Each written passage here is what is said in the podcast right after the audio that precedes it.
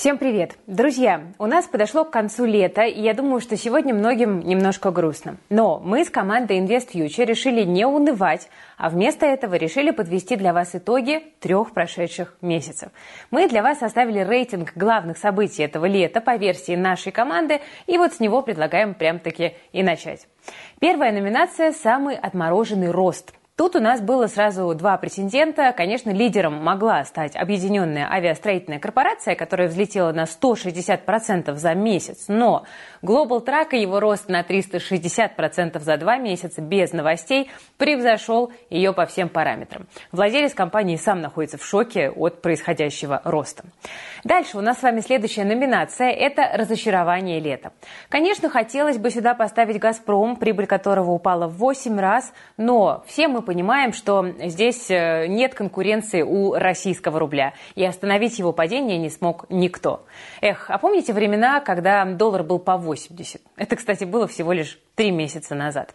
Есть номинация для любителей учиться. Это книга лета. Тут наш главный редактор Федя Иванов просто выбрал ту книгу, которая ему больше всего понравилась. Это книга «Вкусвилл» Евгения Щепина.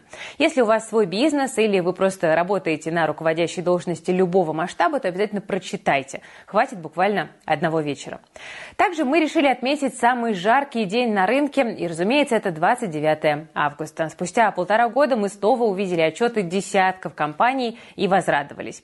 Лукойл, конечно, впереди планеты всей, но были и другие интересные истории, которые подняли инвесторам настроение. Друзья, пишите в комментариях, как прошло ваше лето и отмечайте самые важные события, как на рынках, так и в жизни. Посмотрим, у кого летний сезон получился самым насыщенным. Я буду ваши комментарии читать. Ну, а сейчас, друзья, будет новость для инвесторов, которые, как и я, проводят весь день в делах и разъездах. Теперь следить за своим капиталом можно в любом месте и в любое время. Инвестиционная платформа «Поток» наконец запустила свое мобильное приложение, которое называется «Поток инвестиций». Оно стало доступно в Google Play, App Store и в альтернативных магазинах. Пользователи отмечают, что так работать с платформой стало гораздо быстрее быстрее и удобнее. Ну и также приложение хвалят за приятный дизайн и достойный функционал. Новость однозначно хорошая, потому что краудлендинг набирает популярность, теперь можно из телефона. Чем вообще поток интересен? Это альтернатива инвестициям в фондовый рынок. На платформе физические лица вкладываются в займы малому бизнесу. Предпринимателям зачастую проще платить инвесторам, чем выбивать кредит в банке. Ну и при этом все компании, которые представлены э, на платформе, проходят очень строгий отбор. Сам поток э, включен в реестр инвестиционных платформ Центрального банка, а в списке акционеров Московская биржа. И это хорошее подтверждение надежности площадки. Также создатели потока делают акцент на стабильности инвестиций вне зависимости от экономических условий. Это тоже очень важно в наше неспокойное, такое турбулентное время. Сколько можно с потоком заработать? Поток предлагает пользователям сразу несколько стратегий для инвестирования, для того, чтобы каждый нашел для себя что-то подходящее. Ну вот, например, есть базовая стратегия с ожидаемой доходностью 19,5% годовых за последние 12 месяцев, а есть агрессивная. Там доход за тот же период до 21% годовых. О том, как именно это все работает, как платформа снижает риски, мы недавно говорили с управляющим партнером компании «Поток» Юрием Поповым. Кто еще это интервью не посмотрел, я настоятельно рекомендую это сделать. Ссылочка будет в описании. Ну и, кстати, новые стратегии на платформе можно тестировать, не отключаясь от тех, которыми вы пользуетесь прямо сейчас. Это отличный способ диверсифицировать активы. Ну а со свежим мобильным приложением сделать это можно буквально за несколько кликов кликов. Там есть доступ ко всем лицевым счетам, встроен раздел «Аналитика» и есть возможность э, в любой момент обратиться за помощью к специалистам платформы. Так что, правда, классная новость для удобства инвесторов. Ну и, кстати, еще одна хорошая новость. После интервью мы остались в таких хороших отношениях с руководителем потока, и поэтому я у него попросила отдельный бонус специально для наших подписчиков. Это промокод для регистрации на платформе, который дает вам плюс плюс 6% к доходности в течение трех месяцев.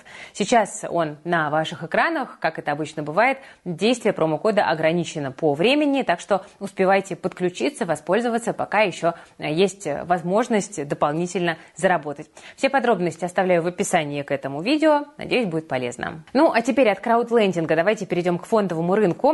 Тут у российских инвесторов скоро могут появиться конкуренты на бирже. Банк России хочет выпустить на волю нерезидентов из дружественных стран. Это касается тех, кто а, имел дело с российским рынком через иностранные депозитарии. РБК пишет, что их спецсчета хотят разблокировать.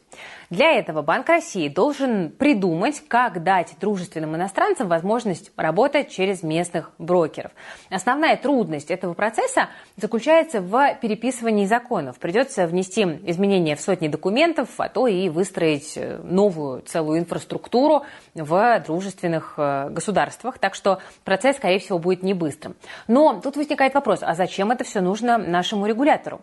Перед ЦБ поставили стратегическую задачу – привлечь деньги на фондовый рынок. И дружественные нерезиденты – это вполне логичное направление. Время, опять же, подходящее. Московская биржа показывает мощные результаты и обращает на себя внимание, поэтому почему бы и нет. Тут главный вопрос, не ударит ли это по самому рынку? Что, если иностранцы, наоборот, захотят вывести свои активы? Ну, если помните, в июле уже выпускали дружественных нерезидентов, которые работали а, через нашу инфраструктуру, и вот тогда коллапса не произошло. Посмотрим, что произойдет на этот раз. Мы, конечно, точно не знаем, сколько сейчас на рынке денег вот у таких инвесторов. Но даже если допустить, что все они захотят выйти, никто не решит остаться, то рынок вряд ли уйдет в какой-то такой шатдаун страшный. Российских физиков на бирже точно гораздо больше, они активны, и они, то есть мы с вами, да, готовы выкупать э, любые просадки, ну, по крайней мере, по качественным бумагам, которые предлагают купить дешево. Просто потому, что у физиков, то есть у нас с вами, других вариантов для инвестирования особенно-то как бы и не остается. Кстати, друзья, о том, что можно сделать с заблокированными активами, помните, я рассказывала, что Россия не может получить от Индии деньги за продажу нефти. 30 с лишним миллиардов долларов в рупиях зависли на счетах в индийских банках. Вывести их не получается из-за местного законодательства. Там есть своя специфика, и оно запрещает оборот национальной валюты за пределами страны. Некоторые экономисты даже считают, что э, эта ситуация в том числе повлияла и на ослабление рубля, которое мы внесли в список рекордов этого лета. Так вот, в Госдуме наконец-то нашли выход. Вице-спикер Владислав э, Даванков предлагает правительству потратить застрявшие рупии на отдых россиян в Индии. Идея здесь в том, чтобы организовать бесплатные туры в эту страну для пенсионеров и многодетных семей. Депутат заявил, что с 2019 года люди стали в два раза реже выезжать за границу. Сначала, понятно, из-за ковида, потом из-за санкций, ну а теперь из-за того же слабого рубля, понятное дело. И поэтому сейчас, по словам господина Даванкова, есть отличная возможность дать людям бесплатно отдохнуть. Тем более, что Индия – это дружественная страна, да еще и с хорошим климатом. Ну, в целом, предложение довольно интересное. Раз деньги лежат без дела, пусть хоть кому-то будет от них польза. Заодно бабушки и дедушки посмотрят на Тадж-Махал. Ну, правда, согласитесь, гораздо лучше, чтобы валюта от российского экспорта в принципе нигде не застревала, а все-таки сразу попадала бы в страну. Ну, будем надеяться, что власти все-таки возьмутся за эту проблему. Ну, а когда все нефтяные доходы доберутся до бюджета, там, глядишь, и средства на отдых для пенсионеров сразу найдутся. И еще о больших доходах. Российский рынок оклемался после вчерашнего снижения и взял новую высоту. Сегодня индекс Мосбиржи добрался до отметки в 3230 пунктов. Впервые с февраля прошлого года. В целом индекс стабильно растет, как мы видим, уже 8 месяцев подряд, и с начала года он прибавил 50%. Так что можно нас всех смело поздравить. Но, правда, во второй половине дня рубль начал немножечко укрепляться, и рост рынка чуть-чуть подзамедлился. Аналитики Сбера считают, что рубль вскоре вскоре может ослабнуть из-за байбека, который собирается провести Лукойл. Компания, я напомню, хочет выкупить до четверти собственных акций у иностранцев с дисконтом не менее 50%. Накануне вице-премьер Александр Новак заявил, что обращение Лукойла рассматривается, и он добавил, что за аналогичным разрешением к властям обращались и другие нефтяники также любопытно. Валюта для выкупа акций у экспортеров есть. Тот же Лукойл сообщал, что потратит на это деньги со своих иностранных счетов, так что на российский валютный рынок, надо констатировать, это повлиять не должно. Однако в Сбер CIB подсчитали, что общий объем подобных сделок может превысить 10 миллиардов долларов. И вот это в теории действительно может создать негативный фон для рубля, потому что рынок будет ждать, что в будущем отток капитала только лишь усилится. Зато дела самого Лукойла сейчас идут в гору. Лукойл продолжает радовать и стал одной из любимых э, нефтяных компаний на рынке. После хорошего отчета и заявлений Новака о байбеке мы видим, что акции пошли наверх. Плюс 5% с начала недели у Лукойла, но, правда, сегодня началась небольшая коррекция. Список лидеров роста по итогам дня возглавляет сегодня Русагра. Возможно, повлияли свежие данные Минсельхоза о хорошем урожае зерна. Уже собрали 105 миллионов тонн и работы еще продолжаются. Эксперты прогнозируют, что итоговый результат будет близок к рекордным значениям. При этом цены на сельскохозяйственную продукцию, вероятно, пойдут наверх во второй половине года. Так что от Русала ждут хороших финансовых результатов. Но пожелаем ему удачи. У некоторых компаний уже сейчас есть на что посмотреть. Так, ВТБ сообщил, что за 7 месяцев он заработал более 80% э, запланированной чистой прибыли. По итогам года она должна составить 400 миллиардов рублей. Это станет рекордом для банка. По словам руководства, росту доходов не мешает даже высокая ключевая ставка. Также стало известно, что ВТБ не будет платить налог на сверхприбыль, потому что в прошлом году банк понес большой убыток. Ранее в Сбере заявляли, что перечислят э, в бюджет до 3 миллиардов рублей в качестве такого налога.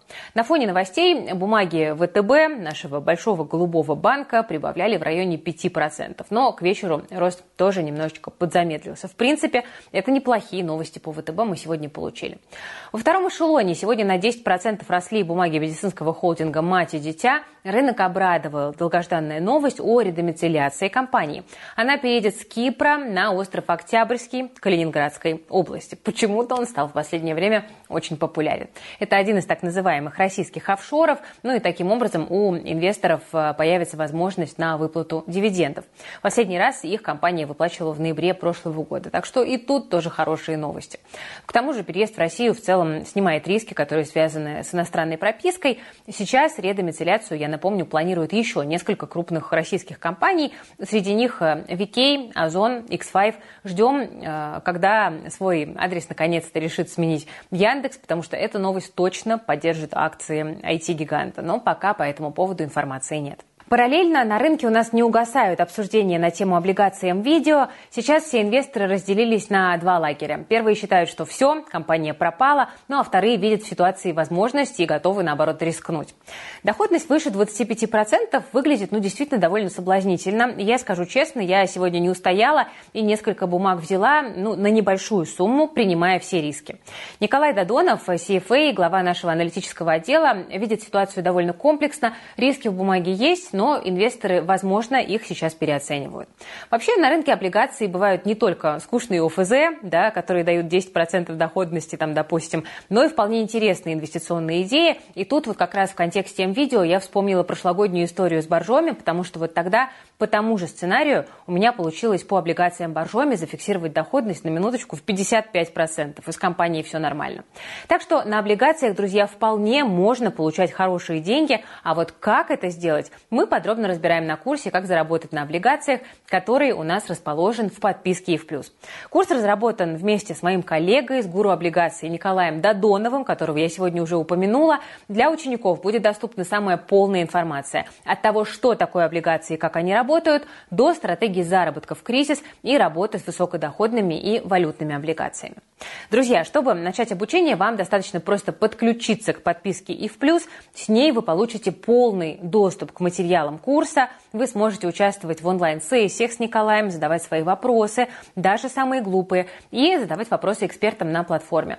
Важная информация, мы все еще держим старые цены по подписке и в плюс. Осталось буквально несколько дней, поэтому стать подписчиком сейчас особенно выгодно.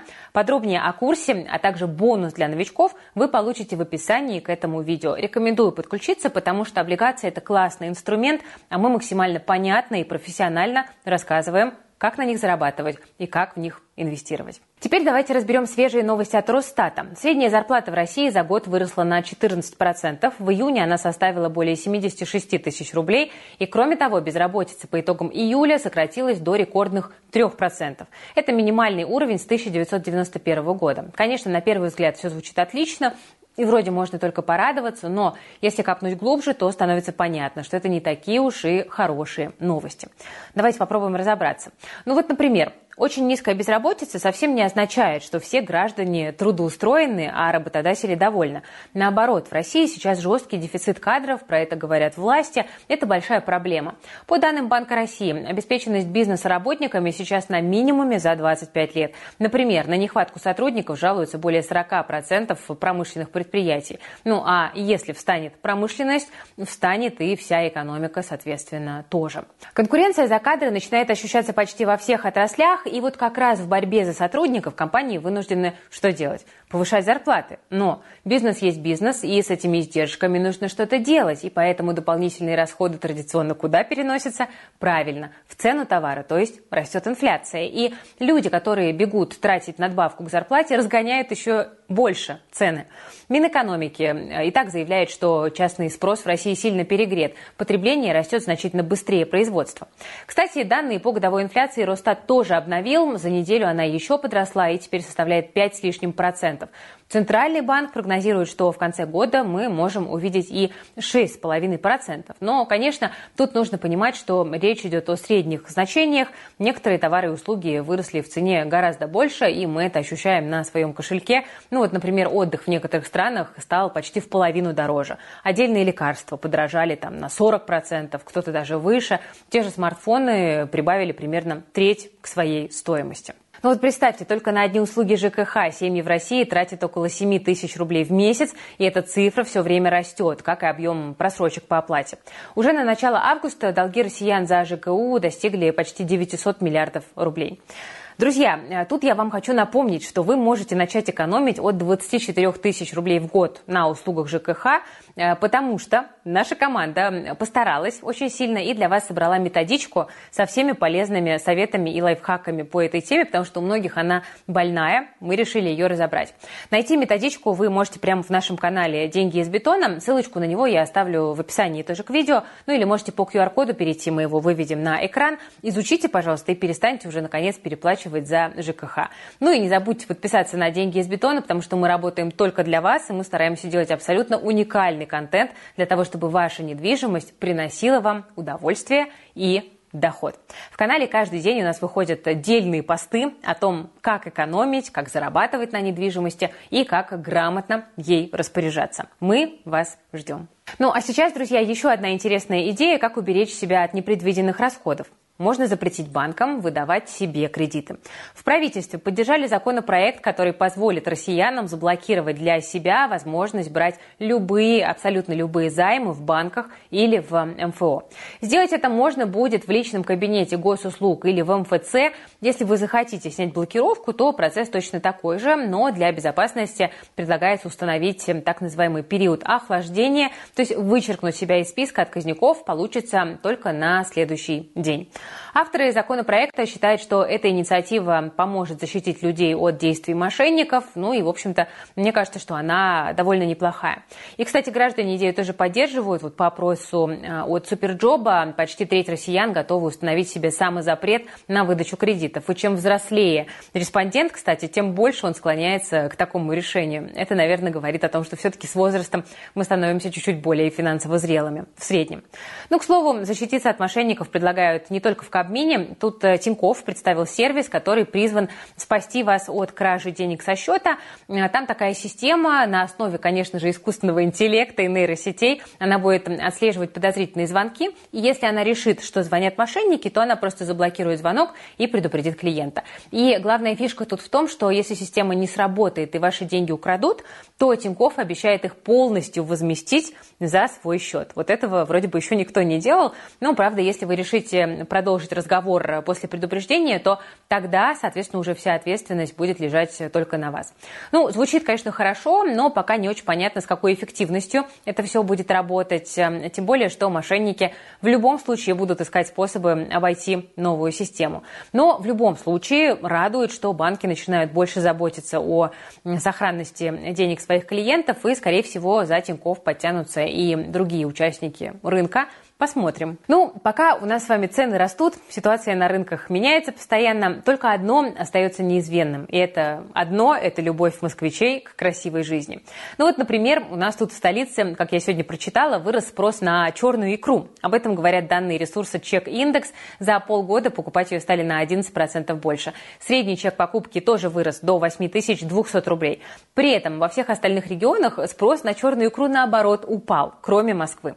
Эксперты отрасли отрасли, а есть и такие, считают, что к этому привело снижение реальных доходов. Ну, в принципе, логично. Но прикупить баночку черной икры на Новый год все равно себе хотят многие, поэтому в стране растет спрос на ее заменители. В целом, по России на 8% он растет, а по Москве и области аж на 14%. Я напомню, что вылов осетровых запрещен более 10 лет, поэтому рыбу выращивают искусственно, ну а процесс довольно непростой, но, собственно, оттуда и высокие цены на черную икру. К тому же сейчас все производство упало. Впервые с ковидного 2020 года, кстати говоря. Интересно, сколько любителей э, черной икры есть среди вас, друзья, среди наших подписчиков. Пишите в комментариях, как часто вы покупаете себе черную икру и какая, на ваш взгляд, самая вкусная. Начнем готовить наш новогодний стол заранее, потому что к Новому году цены взлетят еще больше. Я, кстати, к черной икре отношусь абсолютно равнодушно, а вот красную, кстати, люблю. Не знаю, почему так. Напишите в комментариях, как у вас обстоят дела э, с икрой. Ну, а я на этом буду прощаться, друзья. Я вам напомню, что полезные ссылочки все у нас есть в описании к этому видео, в том числе ссылочка на курс по облигациям, к которому вы можете присоединиться, в том числе ссылочка на телеграм-канал «Деньги из бетона», на который вы можете подписаться, чтобы забрать эм, инструкцию от нас о том, как э, экономить на коммуналке. Это правда полезно, мы старались, мы делаем для вас очень много качественного и бесплатного контента. Я вам очень благодарна за то, что вы это цените. Лайк, подписка, колокольчик, если вам нравится наша работа. Берегите себя, своих близких, свои деньги. Ну и до завтра. Вы смотрели Invest Future. С вами была Кира Юхтенко и наша команда.